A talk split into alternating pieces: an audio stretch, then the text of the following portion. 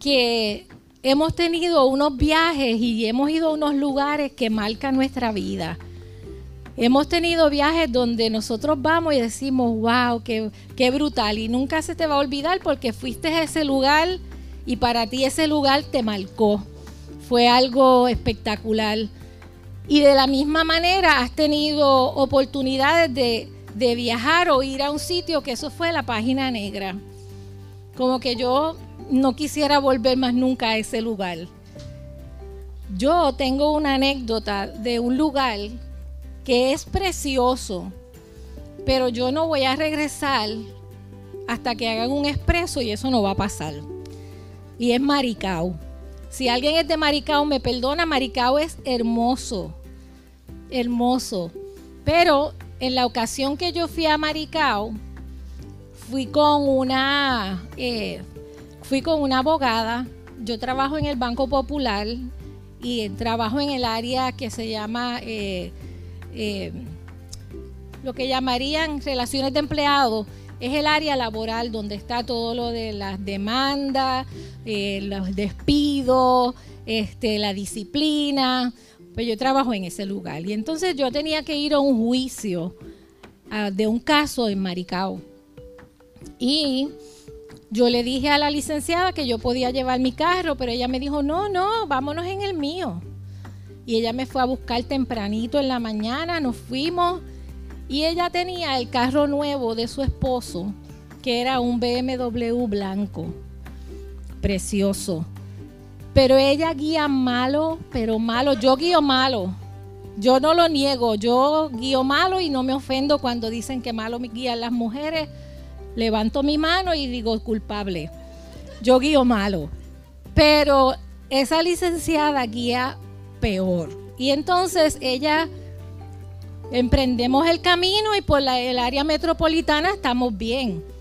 Tan pronto entramos al tramo ese de Mayagüez que empiezas a ir por el camino realmente ya se tardó muchísimo porque se habían construcciones, ella frenaba, y paraba. Entonces, si habían unos drones, yo le decía, Lolita, tú pasa, sigue. Y ella era freno, freno, freno, y mirando para todos los lados. Llegó un momento que yo le dije, Lolita, ¿tú quieres que yo guíe? Y ella, no, no, este es el carro nuevo de Héctor, este es el carro nuevo de Héctor.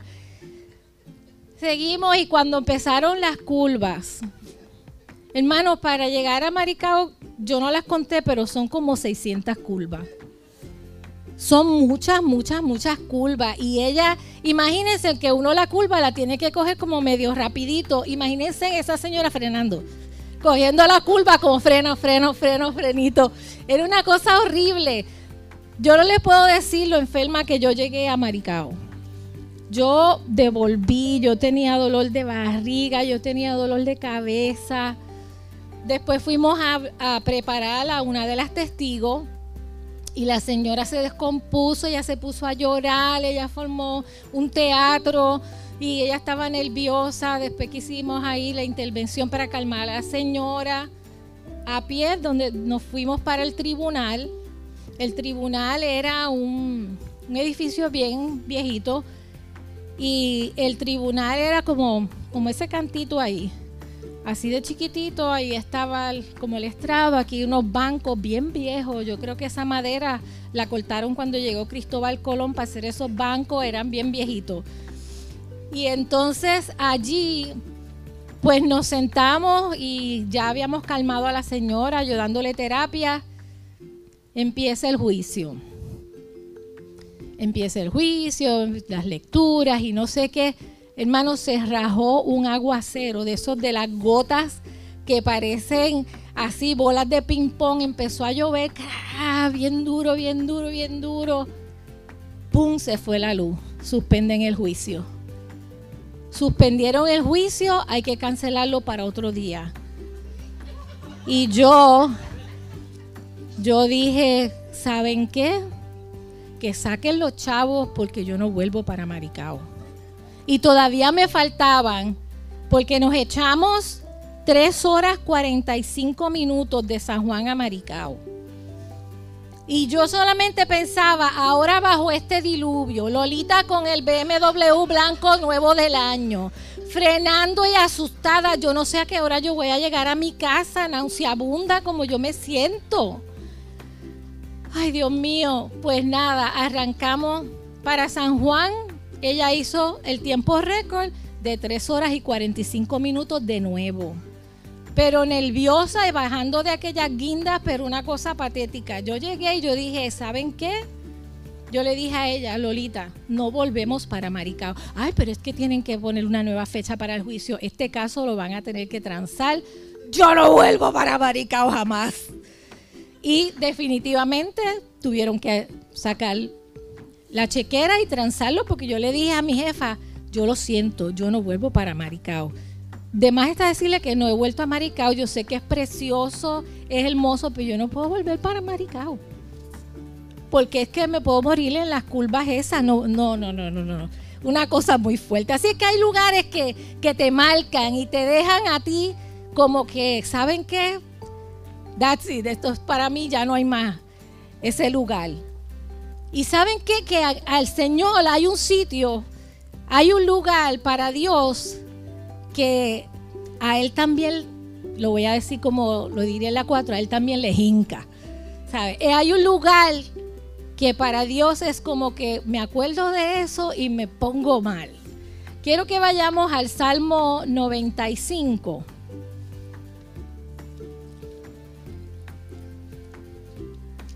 En la Reina Valera del, de... ¡Ah, qué chévere! Esto está bien nice. ¡Qué chévere! Dice el Salmo 95 y voy a leer desde el verso 8 al 11. Dice, no endurezcáis vuestro corazón como en Meriba. Ese es el lugar. ¿Se acuerdan Maricao? Pues Meriba es para el Señor como en el día de Masá, en el desierto, donde me tentaron vuestros padres, me probaron y vieron mis obras. 40 años estuve disgustado con la nación y dije, pueblo es que qué? Que divaga de corazón y no han conocido mis caminos. Por tanto, juré en mi furor, no, entrará, no entrarían en mi reposo. Hasta ahí, ¿verdad? Tengo que acostumbrarme a esta cosa tan moderna. Así es que hay un lugar donde Dios nunca lo va a olvidar porque marcó un momento en su relación con el pueblo que fue retante, que, le causó a él malestar. Y, yo quise entender qué fue lo que pasó allí. Así que eh, hay unas traducciones, Masá significa prueba y Meriba significa rencilla, pleito. ¿Y qué fue lo que pasó en ese lugar? Por qué el Señor estaba molesto y por siempre eso viene a su memoria como algo que es desagradable, que, que, marca un momento de que el pueblo de Israel tuvo una conducta que para Dios fue como que esto no, esto no, esto no cuadra. Vamos a Éxodos Creo que voy a leer acá esto, porque es magia entonces. Éxodo, eh, el capítulo 14, del 29 al 31.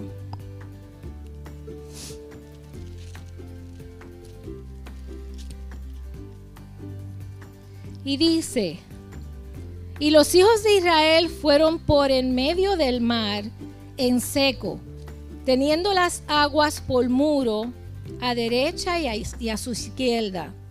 Así salvó Jehová aquel día a Israel de mano de los egipcios. E Israel vio a los egipcios muertos a la orilla del mar. Y vio Israel aquel gran hecho que Jehová ejecutó contra los egipcios. Y el pueblo temió a Jehová y creyeron a Jehová y a Moisés su siervo. Ellos ya pasaron el mar rojo y en este punto donde la palabra hace un resumen de, esa victoria de haber pasado el mar rojo, de haber atravesado las paredes de ese mar eh, enorme y que ellos pasaron en seco, el pueblo cuando pasa dice que creyeron a Jehová. Le creyeron a Jehová y le creyeron a su siervo Moisés. Porque vieron cosas y, cuando ellos llegan al punto de cruzar el mar rojo, sabemos que ya ellos habían visto como las plagas que cayeron sobre egipcios, los egipcios a ellos no los tocó. Ya ellos habían visto las maravillas de cómo Dios tuvo que coger el corazón de Faraón y humillarlo para dejarlo salir. Ellos vieron como todos emprendieron en caravana y llegaron a ese punto donde estaban entre el mar rojo y, y, el ejército de Faraón, pero ellos pudieron pasar en seco y creyeron. Pero vemos una transición bien rápida. Desde ese punto que cruzan, creen y están bien pompeados. Y después de tres días, miren lo que pasó. Vamos un momentito a Éxodo 15, 22 al 27. E hizo Moisés que partiese Israel por el mar rojo. Y salieron al desierto de Shur y anduvieron tres días por el desierto sin hallar agua. Y llegaron a Mara y no pudieron beber las aguas de Mara porque eran amargas. Por eso le pusieron el nombre de Mara. Entonces el pueblo murmuró contra Moisés y dijo, ¿qué hemos de beber? Y Moisés clamó a Jehová, y Jehová le mostró un árbol y lo echó en las aguas y las aguas se endulzaron. Allí les dio estatuto y ordenanza y allí los probó. Y entonces vamos a escuchar, porque me llama la atención que lo que el Señor le da por estatuto no está tan conectado al agua, pero miren lo que el Señor le dijo. Y dijo, si oyeres atentamente a la voz de Jehová tu Dios, e hicieres lo recto delante de sus ojos, y dieres oído a sus mandamientos, y guardares todos sus estatutos, ninguna enfermedad de las que envié a los egipcios, te enviaré a ti, porque yo soy Jehová tu sanador. En la oración, eso fue una de las cosas que Chepo dijo cuando oró por los enfermos, porque yo soy Jehová tu sanador. Y llegaron Elim, donde habían doce fuentes de agua y setenta palmeras, y acamparon allí junto a las aguas. Y nosotros hacemos muchas comparaciones entre el pueblo de Israel y el pueblo de nosotros como pueblo de Dios y tenemos mucha semejanza. Porque Dios los había llevado hasta allí, habían pasado tantas cosas maravillosas, tantas cosas brutales. Pero tan pronto sus circunstancias empezaron a ser diferentes o empezaron a haber retos, ya empezaron a decir, oh, ¿qué pasó? ¿Para qué me trajiste aquí? ¿Por qué nos trajiste a este desierto? Empezaron a cuestionar. Y ahí el Señor entonces le muestra unas maderas, unas plantas, se le echaron, el agua se endulzó. Así es que el Señor resuelve la situación del agua. Y nosotros pensaríamos, pues chévere, ya, ya eso va a edificar la fe de ellos para creer que Dios va a ser su proveedor y que Dios va a ser su sanador. Hace un pacto con ellos y le dice que mientras estén atentos, mientras hicieren lo recto, mientras dieren oído a sus mandamientos y guardaren sus estatutos, que el Señor los iba a guardar de toda plaga y enfermedad que le había enviado a los egipcios y que Él iba a ser su sanador. Así que uno pensaría, pues ya está, pues ya planchado. No, porque el asuntito del agua vuelve a pasar. Y entonces el, el problemita del agua, cuando vuelve y ocurre, ahí es que están en Meriba. Ahí es que ellos realmente tentaron a Dios. Y yo decía, ¿cuál?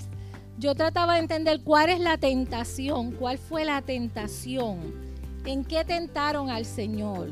Y vamos un momentito allí para que veamos qué fue lo que pasó allí.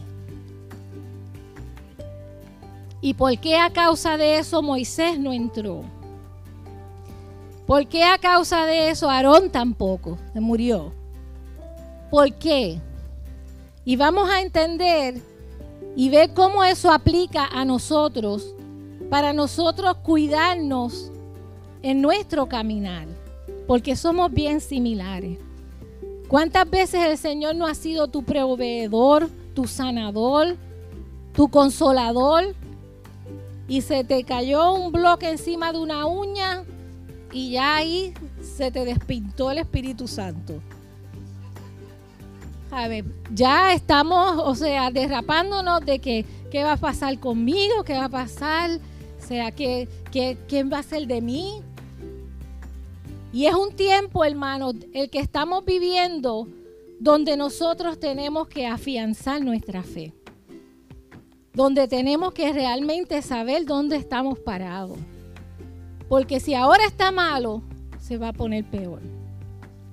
Así es que veamos qué pasó y cómo esto puede ser aplicable a nuestras vidas. Vamos a ir a números. Números 20 eh, del 1 al 3, al 13. Ok, vean aquí yo sé que estoy leyendo mucho y va y se me enzorran, pero manténganse conmigo un momento. Yo les voy a decir un secreto. Yo respeto el tiempo y yo termino a la hora. Si me queda la mitad, hasta ahí llegué. Ya Señor ministró lo que iba a ministrar. No hay necesidad de extender. Así es que yo voy a llegar hasta las 12. Se lo prometo. Ok. Llegaron los hijos de Israel, toda la congregación al desierto de Sin en el mes primero y acampó el pueblo en Cádiz y allí murió María y allí fue sepultada. Fin de María. Y porque no había agua para la congregación, se juntaron contra Moisés y Aarón. Y habló el pueblo contra Moisés diciendo, ojalá hubiéramos muerto cuando perecieron nuestros hermanos delante de Jehová, gritando porque tiene signos de exclamación.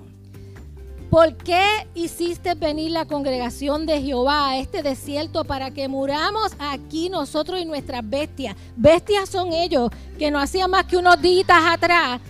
No hacía más que unos días atrás que no había agua y la sazonó, la puso dulce, la endulzó, pues no entiendo. Pero nada, ¿Y por qué nos has hecho subir de Egipto para traernos a este mal lugar? No es lugar de cementera, empiezan a comparar, no es lugar de cementera, ni de higuera, ni de viñas, ni de granadas, ni aún de agua para beber.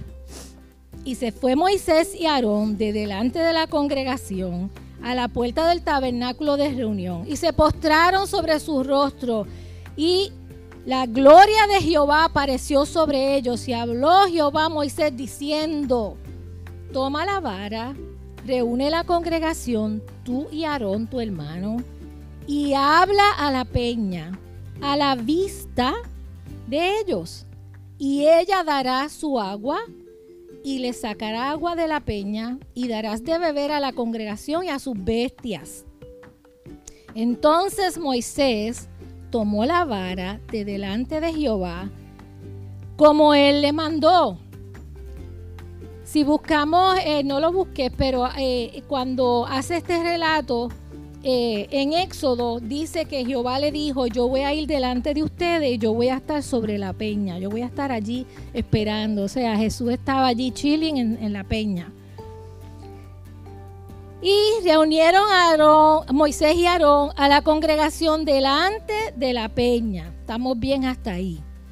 Y les dijo, nuevamente gritando, y esto Dios no le mandó a estar dando este chiquimangue ni nada por el estilo, pero dijo, oíd ahora rebeldes. Y miren lo que dice Moisés. Cuando yo vi esto, yo, yo dije, oh, ahora yo entiendo tantas cosas. Os hemos de hacer salir agua de la peña. Os hemos, ¿quiénes? Aarón y Moisés, en serio. En serio. Os hemos, o sea, es como que nosotros vamos a hacer salir agua de aquí, de esta peña. Nosotros. Os hemos empantalonado y todo, rebelde. Él estaba ya bastante altito de odio.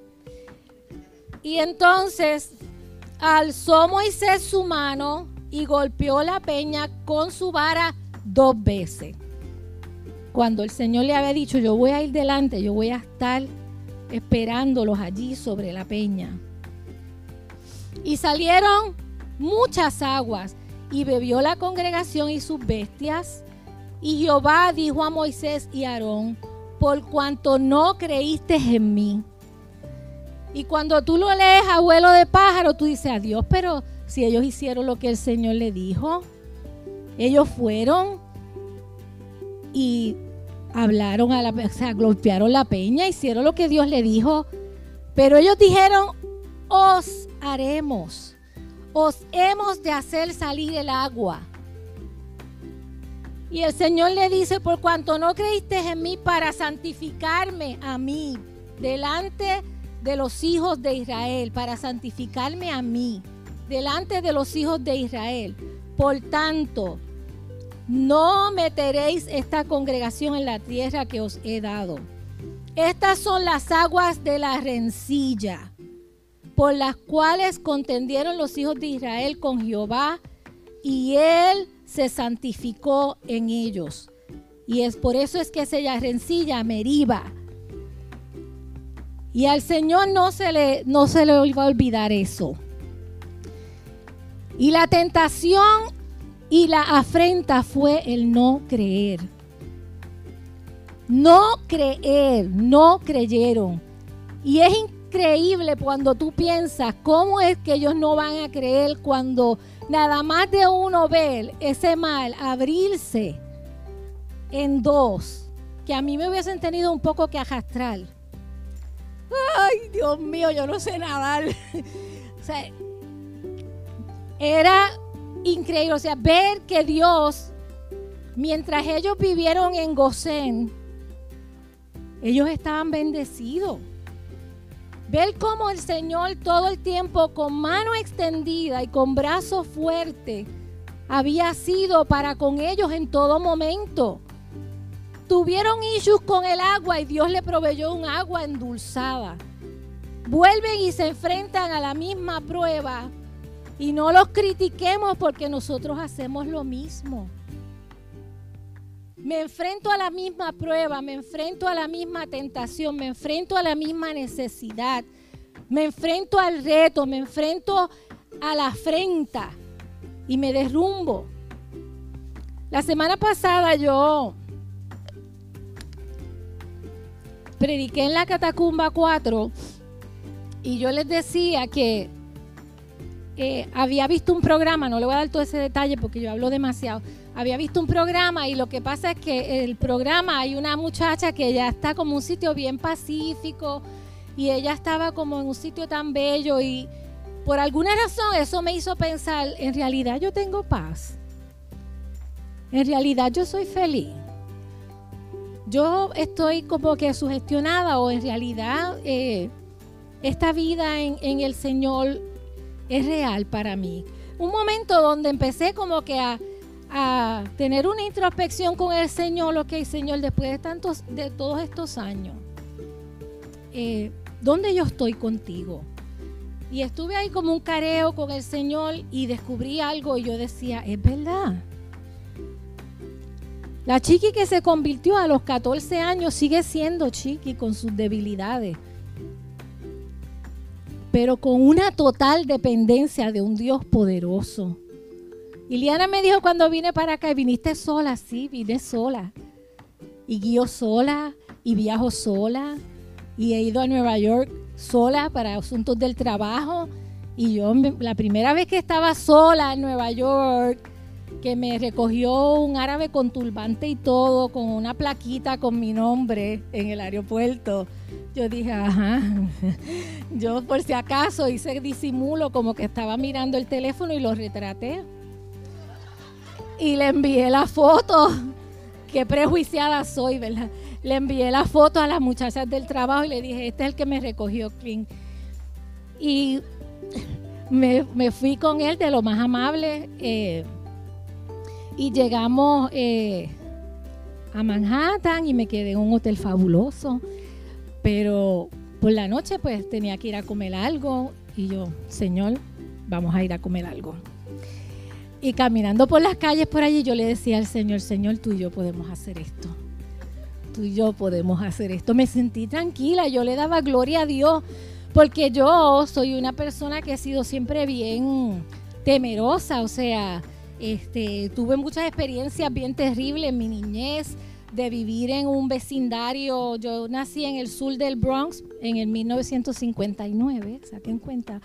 Y estando allí cuando pequeña, pues eran las reyeltas, las gangas. Nosotros vimos este eh, riots, este, gente matándose, tiroteo, drogadicto yo vi un señor caerse frente a mí así en, del, edificio frente a mi casa, eh, asalto, muchas cosas terribles. Así es que me crié con un grado de ansiedad bien elevado.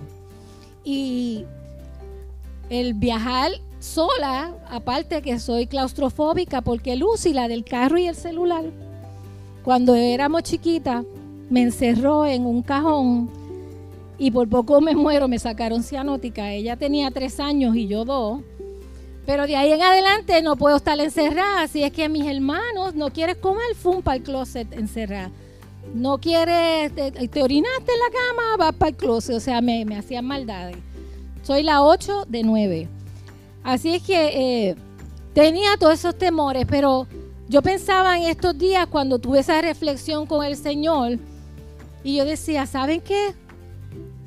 Soy la misma, lavada por la sangre de Cristo y dependiente de Dios totalmente. Y aunque muchas cosas las he superado, en esencia yo dependo de Dios completamente porque no es en mi fuerza, no es en mis capacidades, es en el Dios poderoso. Y nosotros no podemos dejar de creerle a Dios, hermano. Así es que esta gente tentaron a Dios porque no le creyeron. No le creyeron. Aún viendo todas las maravillas que habían visto y nosotros diremos en nuestra mente finita, si yo veo todo eso, ¿qué qué? Ando de rodillas hasta que me muera. Voy a andar de rodillas hasta que me muera. Pero realmente los seres humanos tenemos memoria corta y realmente no, no somos tan fieles a, las cosas, sobre todo a las cosas espirituales. Qué fácil se hace creer en una noticia que escribió cualquiera por ahí.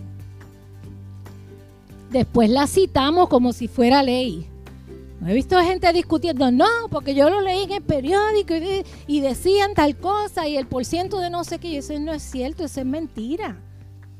Pero qué fácil es eso ahora, creerle a la palabra y creerle al Señor. Ese es otro cantar. Así es que vamos a ir un momentito.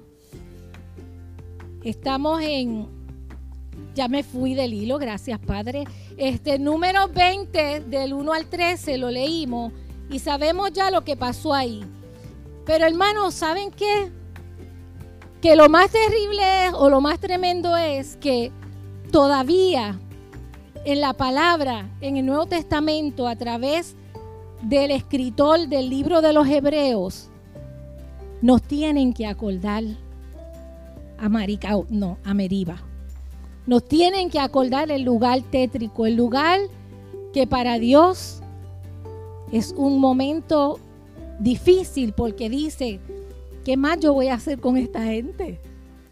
¿Qué más podía hacer Dios para decirles, mira, yo soy tu Dios, yo te voy a cuidar, yo voy a estar contigo, yo te voy a proveer, yo te voy a sustentar?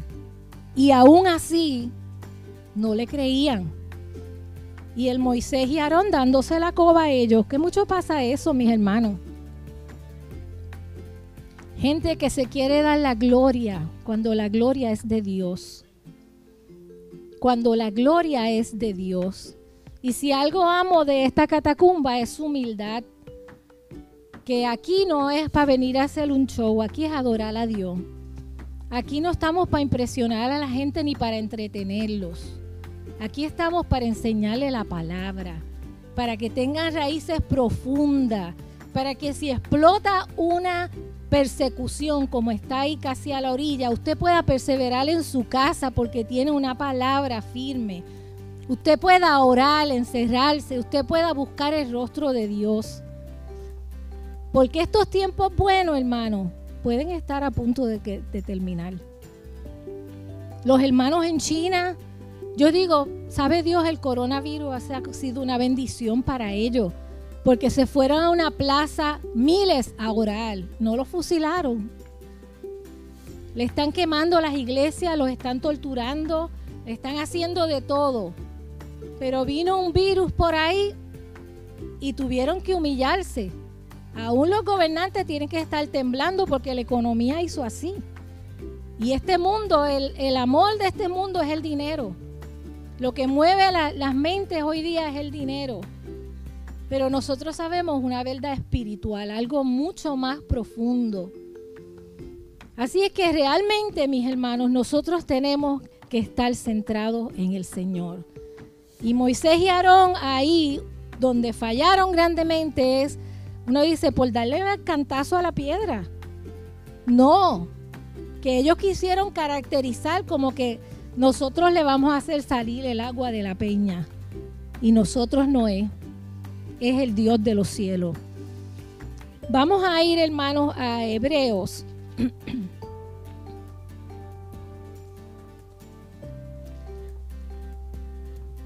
Aquí voy a leer bastante. Pero usted mire y gócese conmigo y vaya marcando. Mis Biblias son, mira, sucias y hay un varón que dice, Biblia sucia, corazón limpio. Biblia limpio, corazón sucio. Tu Biblia está sucia, la marcaste, le pusiste fecha, flecha, highlighter, no importa. Si la Biblia está sucia, tu corazón está limpio, porque significa que tú te comes esas páginas. Así es que usted marque. Yo le pongo marquitas y pongo fechas y todo y dice, Hebreos capítulo 3, por tanto, hermanos santos, participantes de qué? Del llamamiento celestial. Ese llamamiento celestial es, si lo lees al revés, para todos los hermanos santos. Así es que si usted es apartado para Dios, usted es santo. Y si usted es un hermano santo apartado para Dios, usted tiene un llamamiento celestial. No se le olvide. Su llamamiento es celestial. Considerad al apóstol y sumo sacerdote de nuestra profesión, Jesucristo, el cual él es fiel, el cual es fiel al que lo constituyó, como también lo fue Moisés en toda la casa de Dios. Porque de mayor gloria que Moisés es estimado digno este. Cuanto tiene mayor honra el que, el que la casa, eh, tiene mayor honra la casa que el que la hizo. No. Por cuanto tiene mayor honra que la casa el que la hizo. Ahora está correcto lo que dije. Porque toda casa es hecha por alguno, pero el que hizo todas las cosas es Dios. Y Moisés a la verdad fue fiel en toda la casa de Dios como siervo, para testimonio de lo que se iba a decir. Pero Cristo como hijo sobre su casa, la cual ¿qué? Somos nosotros. Hay una condición y usted en su Biblia le va a poner una flechita para afuera y va a poner condición. Los que usan Biblias de papel, porque hay muchos que están muy modernos. Pero eso tiene para marcar también. Dice que nosotros somos la casa de Cristo, condición si retenemos firme hasta el fin la confianza y el gloriarnos en qué? En la esperanza. Porque si de algo nos podemos gloriar es que tenemos una esperanza viva. Que nuestra esperanza no es en vano. Que nuestra esperanza no avergüenza. Así es que si nosotros retenemos firmes hasta el fin la confianza y el gloriarnos en la esperanza, somos su casa. Por lo cual, como dice el Espíritu Santo, si oyeres hoy su voz, no endurezcáis vuestros corazones como en la provocación en el día de la tentación en el desierto, donde me tentaron vuestros padres y me probaron, y dieron mis obras cuarenta años a causa de lo cual me disgusté contra esa generación. Y dije, siempre andan vagando en su corazón y no han conocido mis caminos. Por tanto, juré en mi ira, no entrarán en mi reposo. Y ese es el relato de Meriba. Eso fue lo que pasó en aquel momento. Y el escritor de Hebreos nos trae de nuevo, trae de nuevo esa enseñanza para decir, hey, que no nos pase como a ellos, porque nos puede pasar. Que no nos pase lo que le pasó a los que estaban allí en Meriba y tentaron a Dios por su falta de fe, por su incredulidad, por su rebeldía. Y sigue el escritor diciendo, mirad hermanos, y aquí están las claves que no haya en ninguno de vosotros corazón malo de incredulidad para apartarse del Dios vivo. Que no haya entre nosotros ninguno que tenga un corazón malo de incredulidad para apartarse del Dios vivo. Antes, exaltaos los unos a los otros cuando cada día. Exaltaos los unos a los otros cada día. Pero ¿cómo nos vamos a exaltar los unos a los otros cada día si tenemos por costumbre no congregarnos? Si tenemos por costumbre no buscarnos. Si tenemos por costumbre tener más comunión con los inconversos que con los santos. ¿Cómo me puede levantar Erania y exaltarme o corregirme si yo no tengo cercanía con ella? Hermano, es sumamente importante el que nosotros podamos edificarnos los unos a los otros, cuidando los unos a los otros. Ser cuidador de tu hermano los unos a los otros. Pero en las oportunidades que tenemos para ser edificados, muchas veces las desaprovechamos porque estamos afanados, porque tenemos diferentes cosas, porque estamos cansados. Usted no sabe lo cansada que uno a veces sale. Ustedes saben porque ustedes trabajan también. Y en ocasiones mi carne quisiera irse para mi casa, a comer, a bañarme y a reposar. Ya no son las energías del 1974, se los aseguro. Pero anhelo ver a mis hermanos. Y sé muchas veces que cuando estoy así más necesito que me puedan exhortar o que oren por mí o por lo menos verlos y reírnos y pasar el rato de que, amén, mira, ay, estaba hoy con la tortura y el trabajo, lo que sea, hermano. Pero realmente dice que nosotros nos exhortemos cada día, entre tanto que se dice hoy. Para que ninguno de vosotros se endurezca por el engaño del pecado. hermano, el pecado embrutece y el pecado endurece. Y mientras tú permites que se forme un callo en tu conciencia, en tu corazón, el pecado y Satanás no va a reposar. Nuestra lucha no es con carne ni sangre, no podemos olvidarnos eso.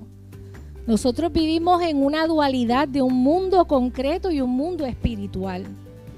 Y tenemos que estar atentos. Así es que realmente si tu corazón se endurece, se va a hacer bien difícil que tú puedas acercarte al Señor.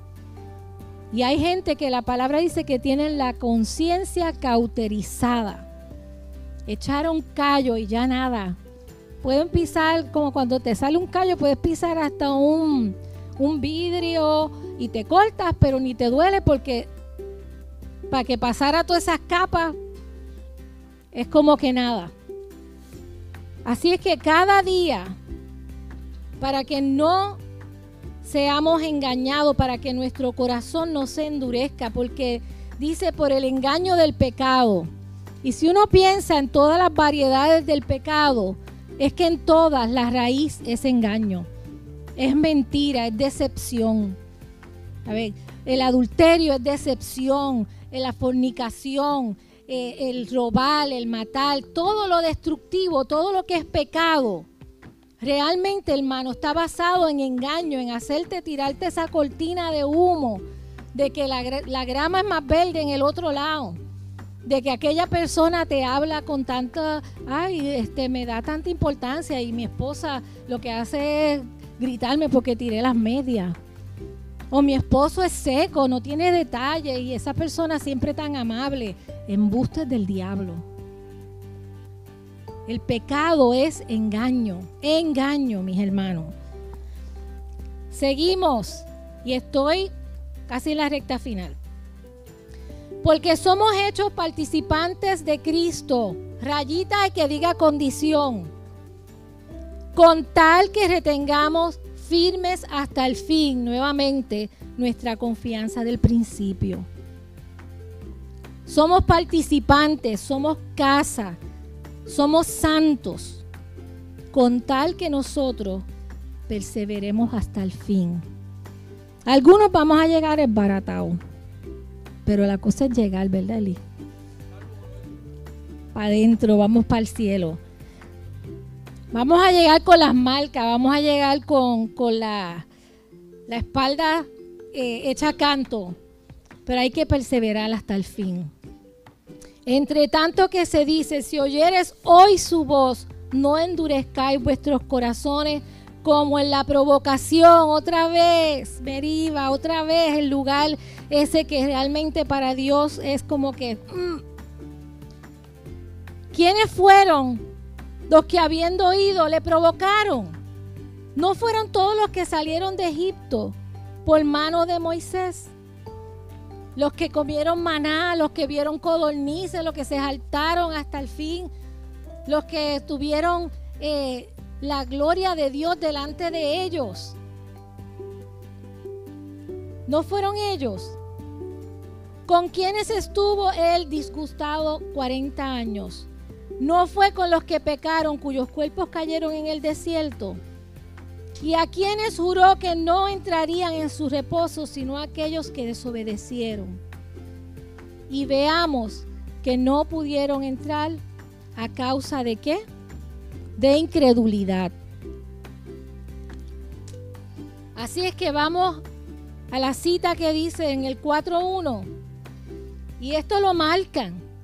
Porque nosotros la gracia del Señor pensamos, nosotros a veces pensamos que Dios es el teddy bear. Pensamos que Dios es un teddy bear. Que Dios, olvídate, ay, Él es cuchicuchi. Es fuego consumidor también, hermano. Los impíos piensan que Dios no va a condenar a nadie, porque si Él es un Dios de amor, ¿cómo Él va a condenar a la gente? Si Él no dice que nos ama, Dios no dice que nos ama. Dios nos ama, pero Dios es justo. Dios es justicia. ¿Y por qué Dios te va a llevar al cielo si tú ni siquiera anhelas el cielo? Si tú no lo amas, tú no le sirves. ¿Cómo Dios te va a llevar al cielo? ¿Cómo es que vamos a pensar que, ¿sabes qué? El Señor, eso, nada, yo peco y sigo por ahí. Mira, hay gente que realmente, después que se descubre, dice, diache, ese hombre estaba en adulterio, estaba robándose los chavos de la iglesia, estaba haciendo 20 cosas y estaba adulterando y haciendo todo, pero la gente se convertía porque la palabra no es tuya. Y Dios puede usar la mula de Balaán, Dios puede usar una piedra, Dios puede hacer que aparezca la mitad de una mano y escribe en una pared. Dios no nos necesita a nosotros. Dios es Dios. Y nosotros somos meros instrumentos y somos vasos en su mano. Pero no te creas que si uno juega, que no va a venir consecuencias, vienen. Y el Señor perdona, pero Dios quiere que nosotros estemos bien delante de su presencia. Y eso no quiere decir perfecto.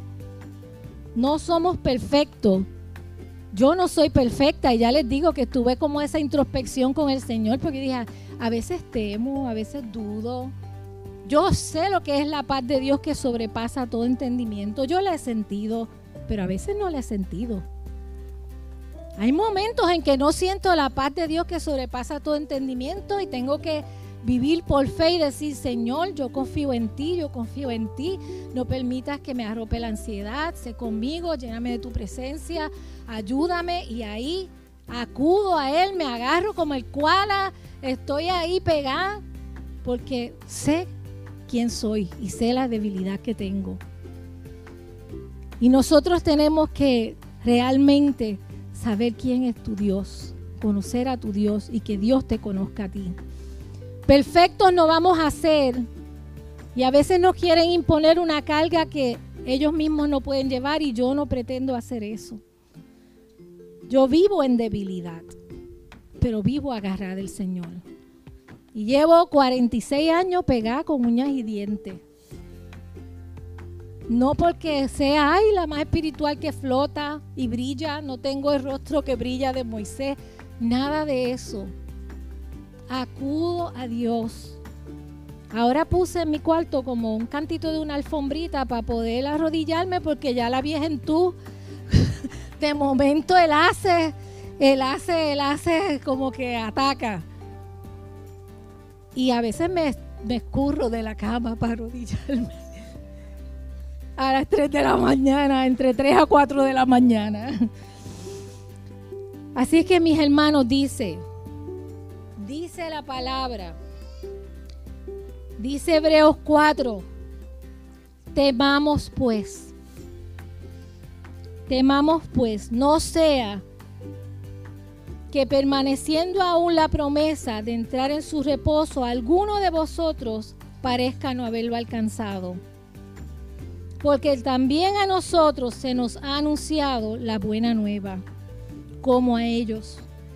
Pero no les aprovechó el oír la palabra por no ir acompañada de fe en los que la oyeron. Y mi exhortación, hermanos, en, este, en esta mañana, ya casi tarde, es que nosotros tenemos que creerle a Dios.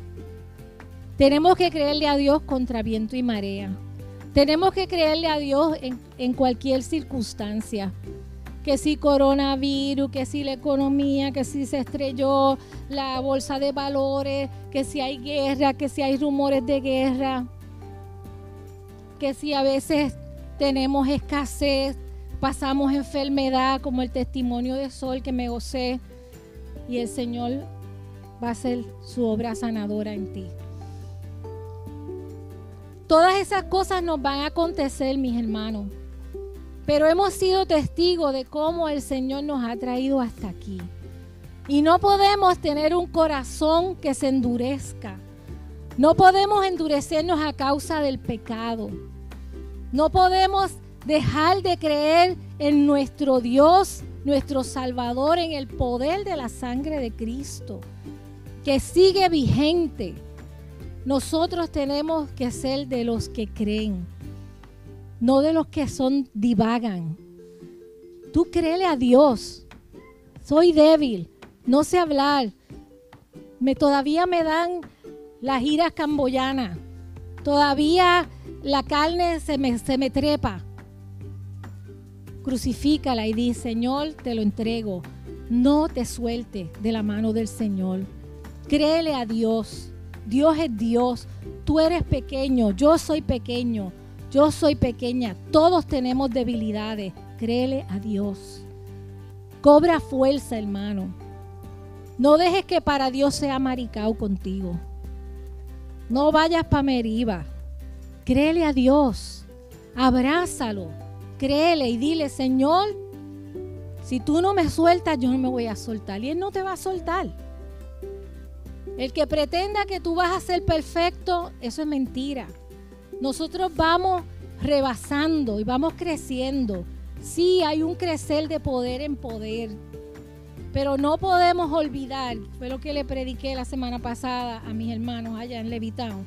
No podemos olvidar la cantera de la piedra de donde fuimos, no dice cortado, dice arrancados de donde Dios te arrancó. Y trabajar en cantera, la que sea, es lo más difícil que hay. Busquen después información. Yo estuve allí dándole una disertación de las piedras. Eh, y le dije que yo soy caliza blanca. Estoy muy hincha. Pero no te olvides de donde Dios te arrancó, mi hermano. Vamos a estar en pie, vamos a orar. Y pido que si hay alguna persona que no conoce a Jesús, que no ha conocido a Jesús, que ha tenido un tiempo difícil en estos días, que necesita que lo exaltemos, que lo abracemos, que seamos para ti ese escudo junto con el Señor alrededor tuyo. Qué bueno es sentir la cobertura de oración de los hermanos. A veces uno no sabe pedir como conviene cuando hemos pasado por pruebas difíciles, todos los que la han pasado saben que en esos días tú no sabes ni orar. No puedes como que orar y tú dices gracias Señor, gracias Señor. Y tratas de, de articular cómo te sientes, pero tus hermanos están orando por ti. Y están levantándote las manos. Y están acompañándote. Esto es importante, hermano. No menospreciemos esto, porque algún día puede que lo extrañemos. Y yo no quiero que llegue ese día, pero tengo que decirles que eso puede pasar. Así es que seamos fieles al Señor. Amén. Si alguien quiere que oremos, puede pasar al frente. Señor, yo te doy gracias. Gracias por esta hermosa iglesia. Gracias por cada uno de mis hermanos. Gracias Señor porque tu palabra es tan hermosa, Señor, tan rica, tan, tan abundante que nos llena, Señor. Yo te pido, Padre, que no haya entre nosotros corazones malos de incredulidad, de, de fallar en creerte, en confiar, Señor, en saber que tú nos vas a llevar a la otra orilla, Señor amado. Que tú no has cortado, tú nos has cortado tu mano, Señor, aún en en ese momento del Antiguo Testamento, los llevaste al Mar Rojo y después al Jordán y los pasaste, los cruzaste. Y le endulzaste el agua y después le abriste la peña. Y así has hecho con nosotros. Tú has hecho eso mismo con nosotros. Tú nos has salvado, tú nos has guardado, tú nos has dado, Señor, más de lo que merecemos, Padre. Y nosotros, Señor, queremos servirte de todo corazón. Queremos hacer tu voluntad.